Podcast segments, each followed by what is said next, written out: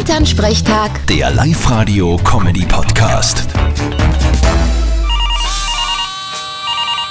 Hallo Mama. Grüß dich Martin, geht's dir eh gut? Fralli, was gibt's? Du, weißt eh, gestern habe ich so mit der Nachbarn Traudi geredet, der ihr Bub geht ja in die Volksschule. Und da haben sie seit heuer einen neuen jungen Lehrer. Ja, wird eh Zeit, dass einmal ein wenig Frischfleisch in die Schule kommt. Die Lehrerinnen, die da heute unterrichten, die hab ich ja eh noch gehabt. Na, hast eh recht, aber weißt eh, das ist ein rechter Fäscher. 1,85 groß, lange blonde Haare und voll durchtrainiert. Ja, berührt mich jetzt weniger. Ja, die, aber die ganzen Mütter von den Kindern, die sind ganz hin und weg.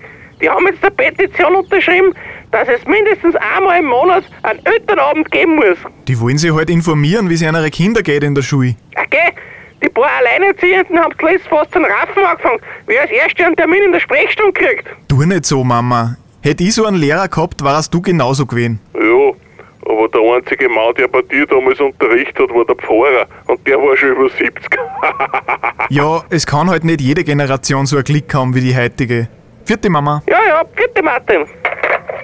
Elternsprechtag. Der Live-Radio-Comedy-Podcast.